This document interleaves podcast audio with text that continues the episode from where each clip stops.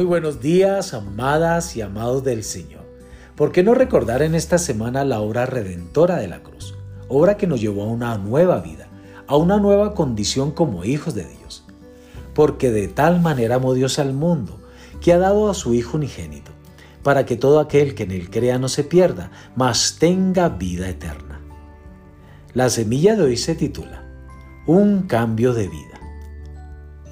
Sin importar aquello que Pablo había alcanzado en su posición económica, un nombre, fama, sociedad y rango en la milicia, ahora debía tomar una decisión.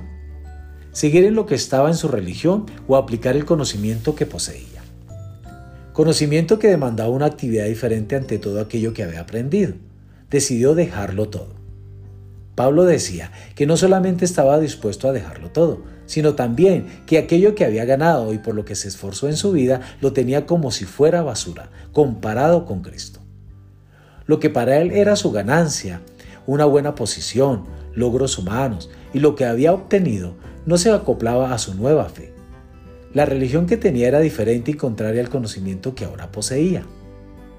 El trabajo que Pablo tenía en la milicia era perseguir a los hijos de Dios pero eso no se acoplaba a su fe porque ahora era uno de los hijos de Dios. Debía perseguirse a sí mismo siendo soldado. Por esa razón Pablo debía elegir entre quedarse en el ejército y la posición que tenía dentro de su religión o a Cristo. Pero se decidió por Jesús y lo demás lo vio como basura. Pablo perseguía a la iglesia, a aquellos que creían en Jesús. Era un soldado al servicio de los sacerdotes judíos y no podía seguir con ese estilo de vida. Hay cosas que no debes dejar en la vida por exigencia de alguna religión. A Pablo nadie le dijo lo que debía dejar, sino que tomó una decisión porque lo que hacía no aportaba a la nueva vida que iniciaba. Cuando Pablo estaba perdiendo las cosas de su vida, dijo, las considero como basura. Para él no valían nada ni le servían. La palabra que Pablo utiliza, basura, en el griego, es lo que dejan los perros. Son los desperdicios de los alimentos.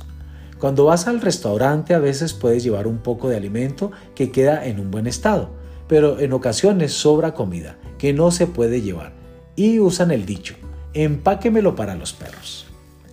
Pablo dice que eso es pérdida, que era comida para perros.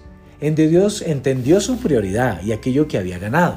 Entendía que lo que hacía era contrario al propósito de Dios no tenía valor y que había en su lugar una riqueza muy grande de unas verdades posicionales.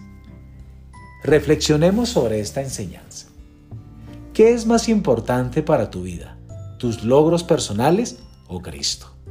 Amados, que el Señor les bendiga en este día.